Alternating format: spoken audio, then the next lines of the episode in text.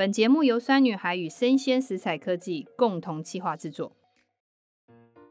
酸女孩陪你四季料理，加工越少，吃的越好。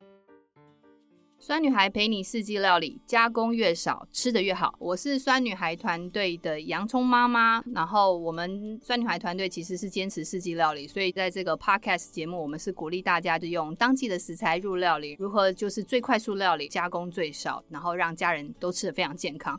好，非常开心，我们今天邀请我们这一集的来宾呢是北投普罗旺斯的新荣姐。然后呢，我们先邀请她，好不好？那我们先给她一些掌声鼓励。欣蓉姐好，大家好，我是欣荣姐。欣蓉姐好，谢谢谢你哦，就来到我们今天酸女孩的 podcast。然后你呢，这一集呢，其实是刚好就是元宵节过后啦，所以说，其实我们等下想要你帮我们分享一下，就是哎，春天的食材要怎么去执行跟制作。可是，在邀请你啊，就跟我们的来宾。呃，跟大家听众分享你之前呢，其实我们是想要跟大家聊一下，就是其实我知道你之前哦，其实你之前去过美国，对不对？然后去过美国之后回来，其实有工作过一段时间之后，可是你最后却开了一个面包店，然后你的普罗旺斯其实在北投开了十七年呢。是，那我其实很想要问，就是你怎么样从一个上班族的状态，而决定你要创业，而要开一家面包店？你的起心动念？最大，我相信一定一定有个点是影响你去做这件事的，因为你要从从一个上班族变一个创业者，其实是不太容易的。你有没有什么原因？好，呃，我二十几年前哈，有刚好有机会到美国去念书，那我在那里待了两三年的时间，那对我在美国的生活哈，对我日后饮食方面的影响非常的大。啊、哦，这个话怎么讲？就是因为我我刚好我在的地方是德州，就是美国的南方哦。那美国的德州跟其他好比东方东边的那个纽约啦，跟西边的洛杉矶比较不一样，那些大城市比较不一样，它有很多的农业哦，它算是一个农业州。那所以在我住的邻近的地方呢，每当假日都有很多的农民市集。那二十几年前，农民市集在台湾其实还比较少听到。对啊，其实基本上都没有看到。我们可能连什么家乐福通路，可能也都不是消费者都可能还不会不是很习惯。对，我们比较习惯就是到传统市场去，对，没错，去采买哈。那但是在美国的生活经验呢，我自己非常的惊讶，就是说哦，原来我去买农产品的时候，我还可以跟农夫聊天。因为农民市集一定是农夫自己种的一些农产品，然后他们就呃拿到农民市集来卖，你还可以呃跟他，你可以跟他聊天，然后可以问他说，哎，你这个菜是什么？然后你是怎么种的？那我怎么吃这个菜？所以你对于食材呢，呃，对于食材认识跟。往后怎么处理它，怎么使用它，都是透过生产者来给我们的建议。那我觉得很珍贵，是因为这个都是第一手的资料，因为这个菜是他生出来的，所以他最有感情，那他最能够建议我们怎么来使用它种出来这个农产品。那除了新鲜农产品之外，他们也自己会做一些呃简易的加工。那我经常会买他们的手工的果酱，那呃也有咸派，也相当好吃。更多的就是手工的面包。哇，所以其实就是因为一一个市集的这样的一个生活，就是在德州那个地方有太多的市集，然后在地食材也影响了，就是欣蓉姐就是很喜欢手作啦。我觉得其实应该是从这个路径看到你喜欢手作，最后你在手作里面很喜欢面包，所以你回来开面包店是跟谁开？自己开吗？我回来台湾之后呢，就呃跟大家的生活模式一样，就是找工作。那我也找到了一个很不错的工作，在就是办公室里面的工作。那呃，工作了几年之后呢，我慢慢开始在思考，因为我好像不是很喜欢每天坐在办公室都做很 routine 的工作哈。那这个时候，因为呃我的所学是管理，所以对于呃烘焙啦、面包的制作啦、餐饮这方面，我其实是门外汉，我不懂。那那个时候我就想说，哎，我我不要。当 office lady 了，那我可以做什么样的工作？嗯、我就去，我想开咖啡店，所以我就去学了烘焙。好梦幻哦！对，我就去学了烘焙。那这个时候呢，刚好呃有因缘际会，就认识我先生。我先生是面包师傅，哇，对，他做面包做了很久，做了二十几年了。那因为这样子，所以我们结婚之后，我们就决定要开一家面包店。哇，太酷了！其实就是有一点点浪漫因子，就是有一个女孩哈，就上班族最后想要去开一个咖啡馆，然后想要，然后最后接触了烘焙，烘焙就认识了老公，然后两个人就一个在北投当地开了一家面包店。可是你知道吗？我其实对普罗旺斯最大的印象是来自于我朋友给我的一句话，他说他觉得最好吃的戚风蛋糕是北投普罗旺斯。啊，我觉得那时候其实我要这个从我朋友那种嘴巴很刁的里面，他吃过很多的戚风蛋糕，他居然讲北投的普罗旺斯，我其实心里就大概知道说，哇靠，欣荣姐的那个手作精神，他真的有传递到这种老饕的那种辨识力的部分。所以我们知道，欣荣姐你在那个地方，你的面包。听听说你就是坚持手做，然后自己养酵母，而自己养酵母这件事情，其实是在面包店里面很大的差异。你觉得你自己养酵母，为什么你要坚持自己养酵母？呃，当我决定要开面包店的时候，哈，我脑袋里面就一直出现我在呃美国德州吃到的面包，农民市集吃到面包的那个印象。我自己就告诉我自己，我想要开一家这样的面包店。嗯、那其实农夫市集的面包，呃，手做面包有几个。基本要素，嗯，一定是自己养酵母，他们基本上会自己培养酵母哈、哦。那因为很多农产品都可以当成培养酵母的一个原料，哦、哇，对。然后还有一定要把自己的农产品给放进去，就是有别于台湾，因为。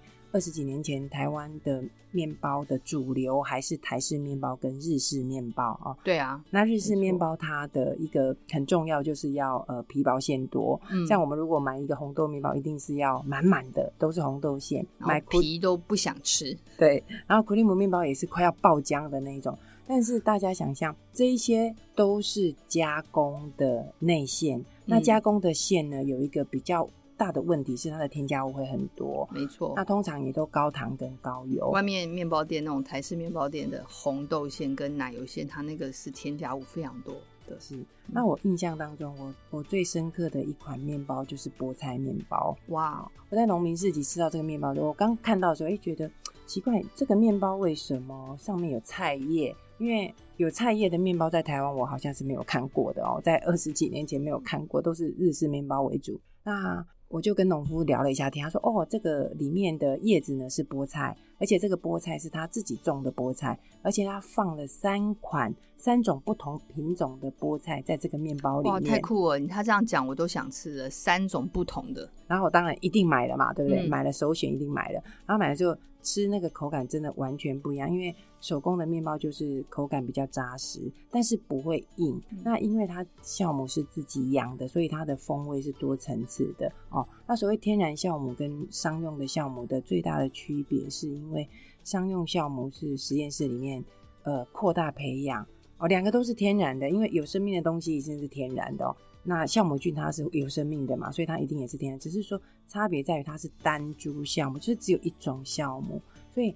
它发酵出来的面包的风味是缺乏的，那也就是反映到为什么日式面包，或是甚至很多有包馅的面，或是啊商业制作的面包要有添加香料，因为哦，因为它本来就没有层次啊，香气是没有层次的，是它因为没有层次，所以必须要用添加呃人工香料，因为人工香料便宜啦，添加人工香料的方式让整个面包我们吃起来会觉得好像。风味比较多，嗯，哦，但是我们可不可以用天然的方式来让呃面包的风味多层次？有的，你就是自己养酵母就可以达成哦。所以信用姐，大家这样听完，你应该会想要吃信用姐做的面包。可是信用姐其实跟先生在北投当地做了十七年，其实我觉得我因为我去过他的面包店非常非常多次，我印象深刻就进去，我觉得它并不只是一个面包店，它是跟一个北投在地农业食材完整结合。你可以看到有。当季的食材，比如说最明显，像这一阵子已经过一阵子要过年了，对不对？所以你会发觉，他店里面开始会有很多桶干的东西开始出来。所以信用姐，其实你你其实也是用那个地方在发声，然后你想要创造一个很像在德州看到那样市集那种面包店手作跟在地食材结合的一个精神。那其实因为我去你的店面包店，我印象很深刻，就是你把北投当地桶干的这件事情表现得非常好。那因为我知道你有个叫做桶干发酵辣椒酱，对不对？跟大家分享一下，就是酸女孩的发酵凤梨辣椒酱，其实真正的创意来源是来自于欣荣姐，然后很谢谢她帮我们设计一个这么棒的一个辣椒酱。我想要知道，就是你当初怎么会想要把水果跟辣椒酱结合？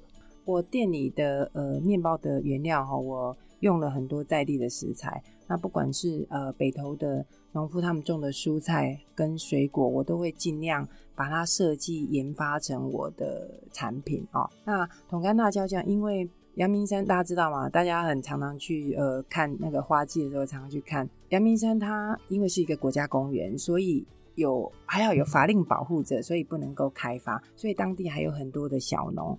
不同的季节会有不同的种植不同的农产品，但是你如果要说一款呃有代表性的，我会说它是桶柑。那因为桶柑的种植其实全台湾有蛮多地方都在种，但是柑橘类的呃水果，柑橘类的水果哈，它需要的条件是日夜温差大，所以它能够保留果香，不不只有甜味，它也有酸味，那同时也有果香。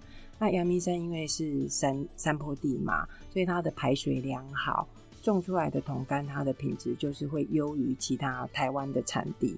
我自己身为北投人，有一点私心，就是我希望在我的呃故乡土地上，呃、对我故乡我的土地上面呢，这么好的农产品，我也希望能够介绍给大家。那当初会呃研发桶柑辣椒酱，是因为桶柑又叫做年柑，嗯、那顾名思义就是过年这段期间才有。才是它的产季，大家才吃得到它的新鲜的，就是鲜果的状态。那我自己就在思考，那呃产季只有三个月嘛，一年十二个月，那我九个月当中，我能不能透过加工的方式，把它的寿命延长？是，把它风味保留着。那其他的九个月呢？呃，大家来北投的时候呢，也能够尝到呃北投桶干的风味，所以当初才会设计这个桶干辣椒酱。我觉得很棒，是因为他把一个真正我们生活中的辣椒酱，他做了一个创意的使用。另外一个，我们会因为辣椒酱是生活中的一个，我觉得就是调味上的一个必需品。当它多一些层次上变化的时候，我觉得它就会很多的经验。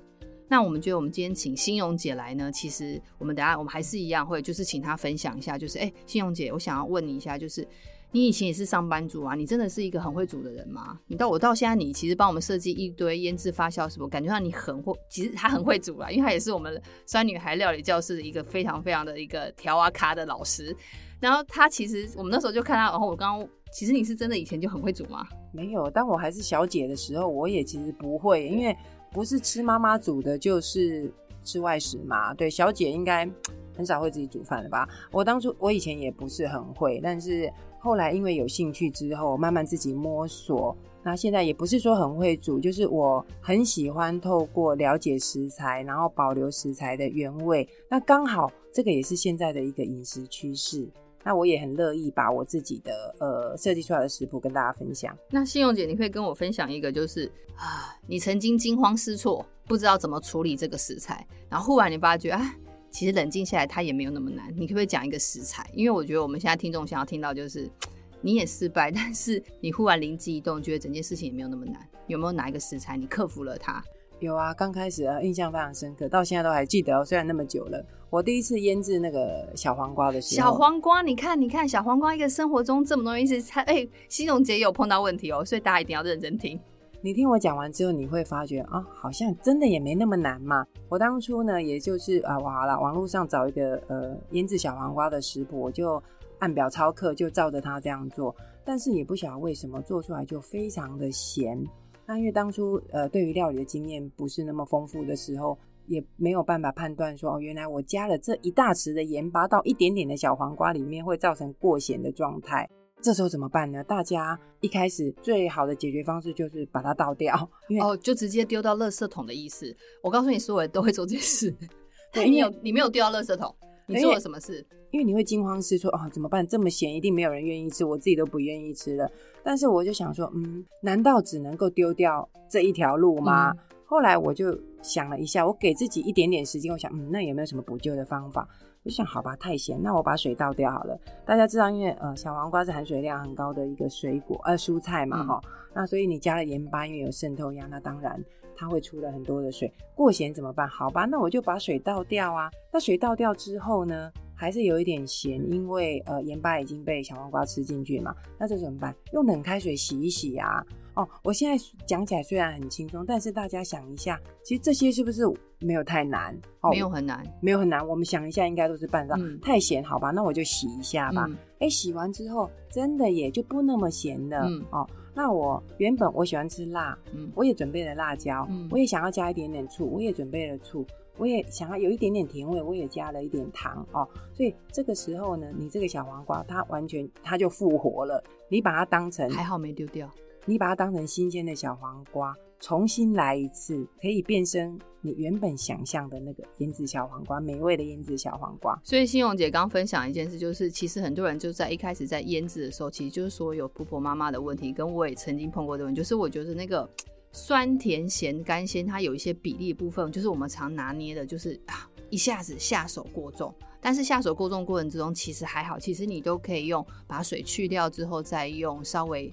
呃，过滤过的冷水或煮过的开水，稍微去处理它，然后再去想象你这道菜要变什么样，再加入哈，你可以加辣椒，你可以加醋，你可以加柠檬汁，或者是你可以加味淋或糖之类去平衡它。好，所以这个就是只要调味料都一点点点来，然后当你今天失手的时候，其实都可以再再再做调整，所以大家不要害怕。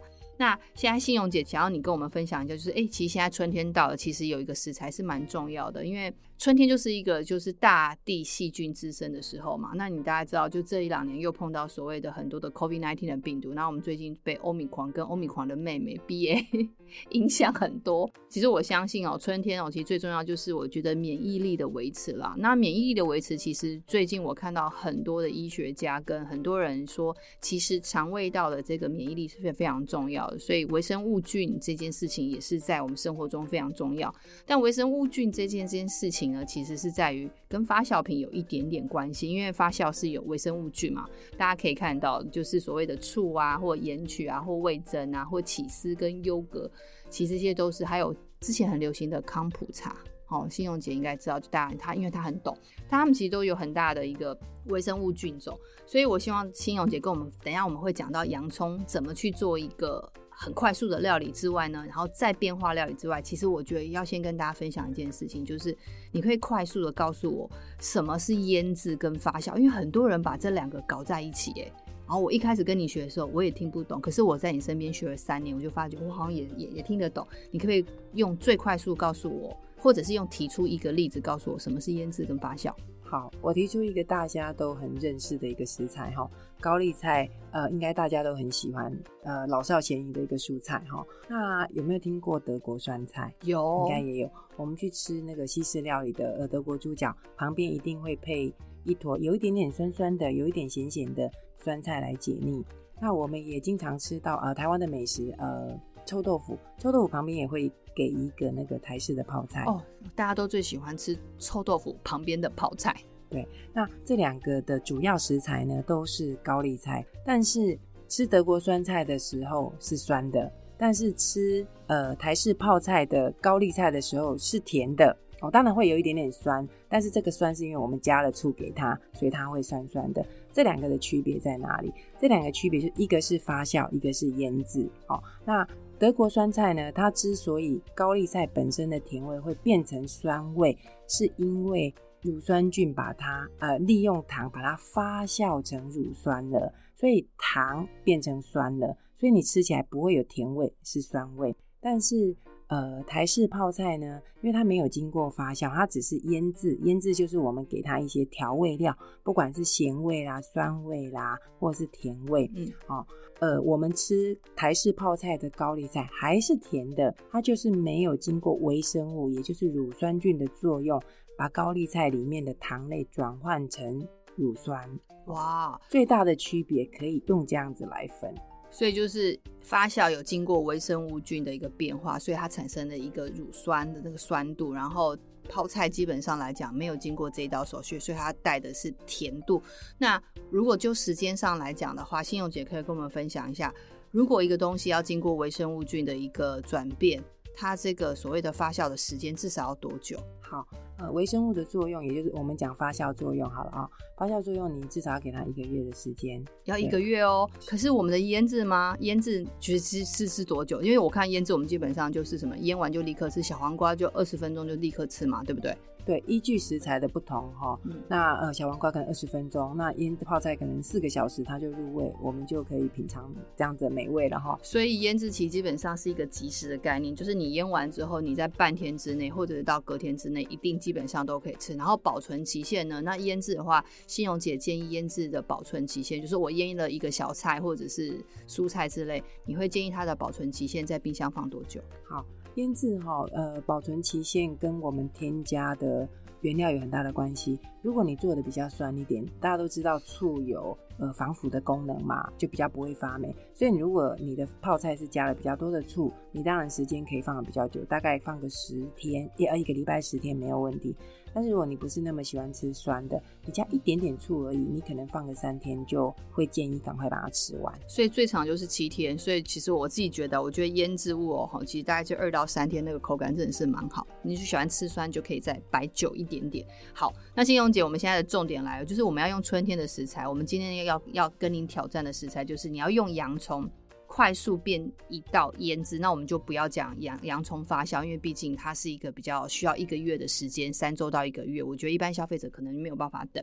那我们要快速的腌制洋葱，你有没有什么技巧，或者是你自己觉得你的比例还不错，好，可以跟我们分享一下。好，洋葱呢，我们在处理洋葱的时候呢，首先要解决的就是它的辛辣的味道。哎、欸，对。欣荣姐讲的非常好，因为其实我之后发觉，就是台湾的洋葱其实是在春天盛产。其实台湾的洋葱有个特性，它的辛辣感跟层次比较明显。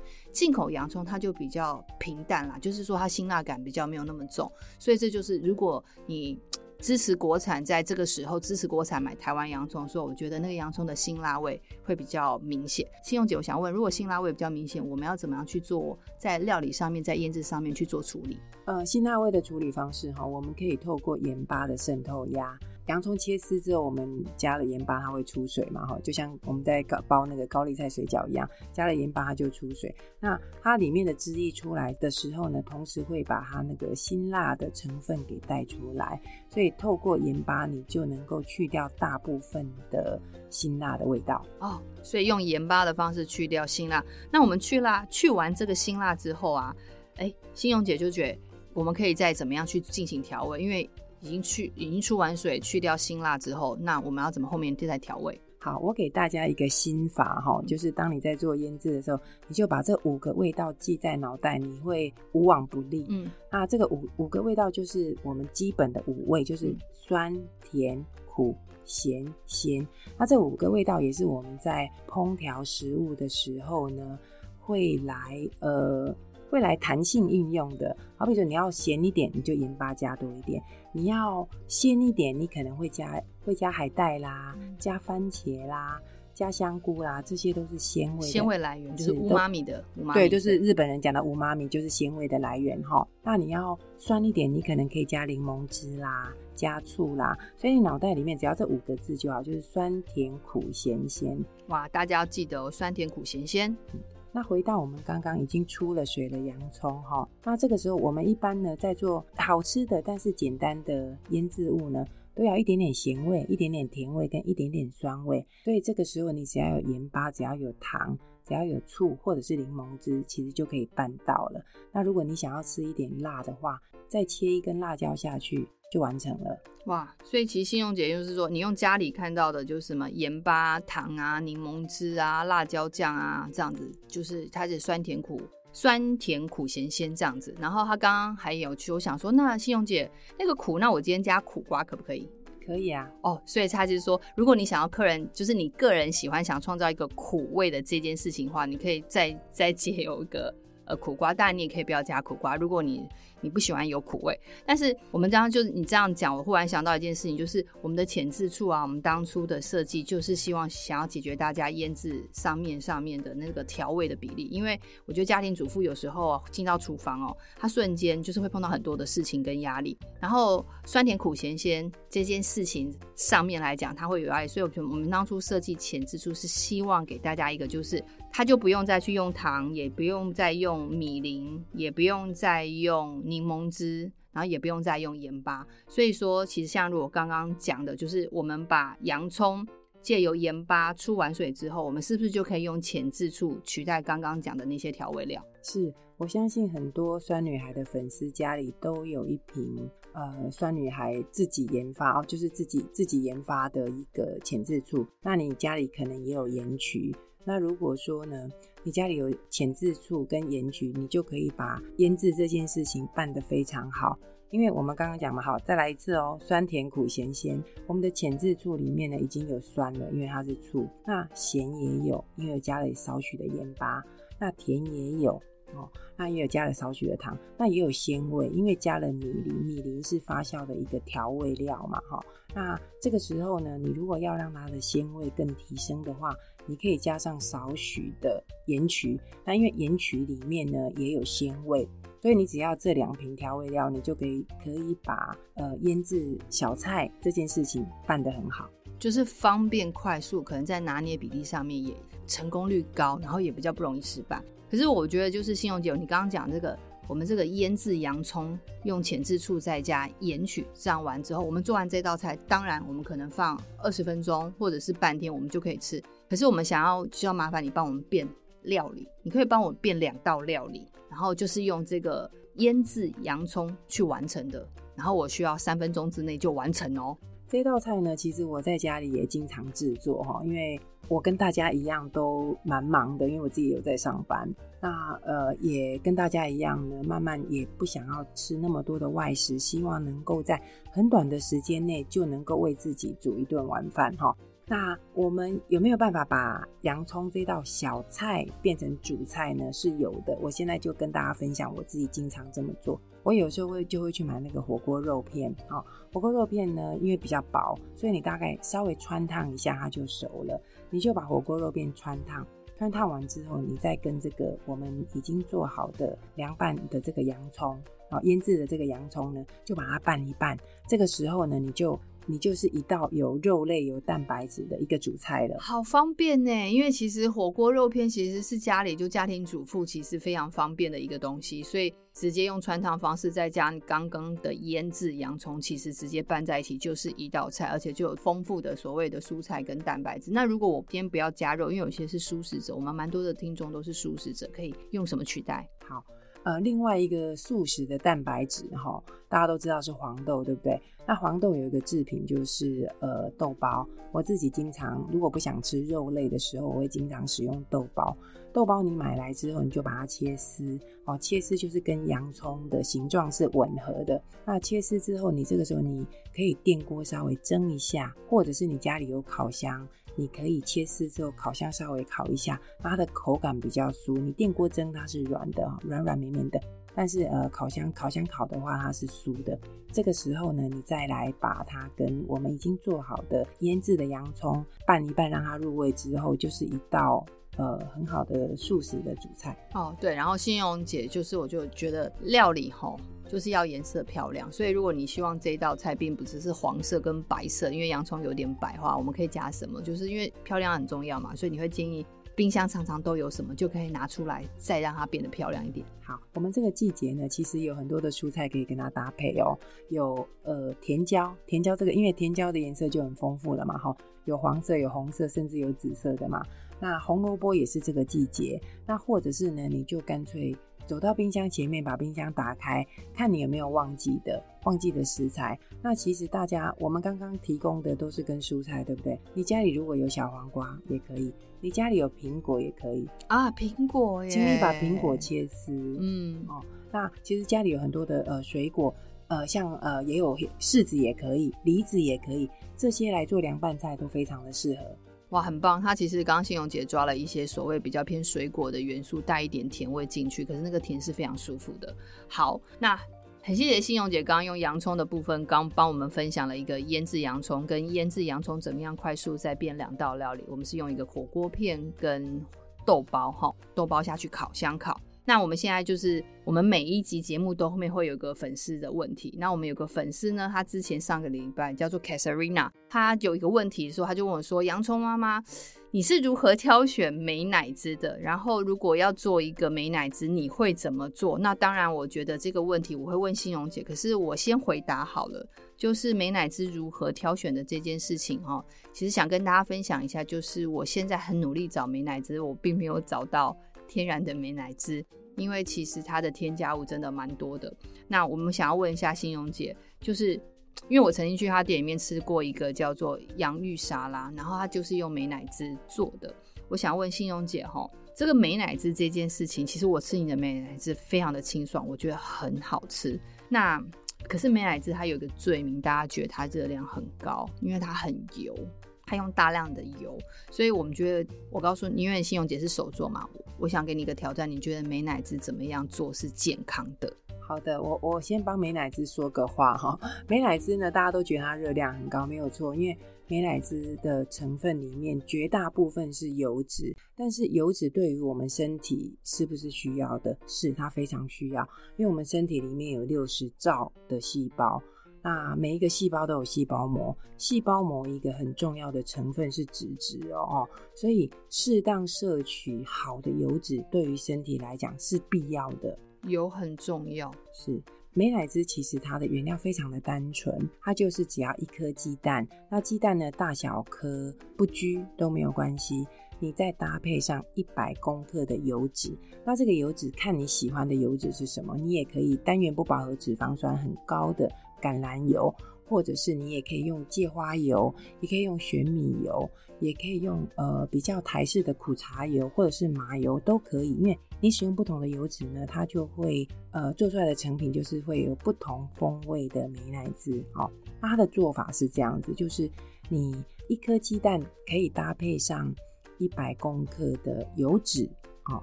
那加上百分之一的盐巴，所以也是一公克的盐巴，是，也就是一公克。我现在我想要提供的是比例哦，因为比例大家比较好去记，因为你就可以呃放大或缩小来制作你需要分量的美乃滋。好，所以信用姐，我们重复一下比例，比例就是你刚刚讲的鸡蛋一颗，然后油脂是一百公克，然后呃盐巴盐巴是百分之一，也就是一公克，公克是、嗯。那还有少量的糖。大概三公克的糖哦，三公克的糖，对，可以加一点糖。然后还有一个很重要，就是你可以加醋，或者是加呃柳橙，呃，或者是加柠檬汁。柠檬汁，对，其实柳橙汁也可以哈，这只要是酸性的果汁都可以。嗯，也是百分之三的比例哦，所以就是三公克。所以我们再重复一下：蛋一颗，好的油脂一百公克，盐巴一公克，糖三公克，醋或柠檬汁。三公克，好。那我们在做的过程中，是所有东西全部都混在一起呢，还是要怎么做？它有没有什么技巧？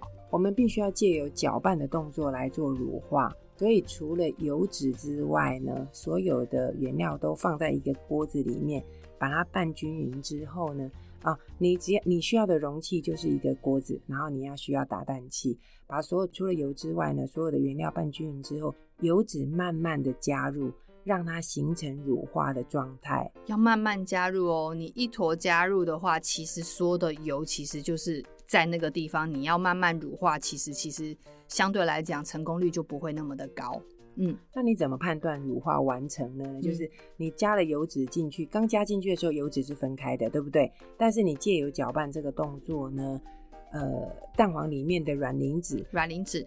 会让油脂乳化，所以你会觉得，哎、欸，油不见了，油不见，也就是，呃，跟卵磷脂已经乳化了。那这个时候你看不到油的时候，你就可以再加第二份量的油，再加第三份量油，就是每一次你都要看你加进去的油脂，呃，完全乳化，对，完全乳化，也就是白话文就是吃进去了，你看不到周边还有油脂，你就可以再加油进去。好。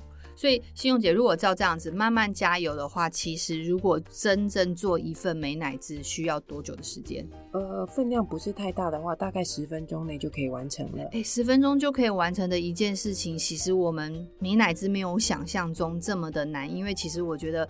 我们现在离食物越来越远，是因为即时跟全部都帮你做好的东西，其实真的取得太方便。可是也因为这样的过程，其实添加物有点过多。所以谢谢欣荣姐来这个地方跟我们分享一个十分钟就可以完成的一个美乃滋的比例，然后我们也鼓励大家就在家里做，因为其实。呃，只要选择一个好的油脂，其实我们是可以让大家吃美乃滋是很健康。而且我觉得，其实小朋友在偶尔的早餐或者是很多的食物里面适当加进去美乃滋，其实小朋友都非常喜欢。那相对来讲，也会喜欢吃进原型食物。那我们今天非常谢谢欣荣姐来到我们酸女孩的 Podcast，就是陪你四季料理。然后我们相信加工越少，吃的越好。所以我们下次有机会再邀请欣荣姐来。那我们希望欣荣姐跟我们分享更多四季的一个腌制发酵的方法。那欣荣姐，我们今天就是已经到最后了。然后我们很谢谢你来，我们要跟大家说拜拜喽。谢谢大家，拜拜，拜拜。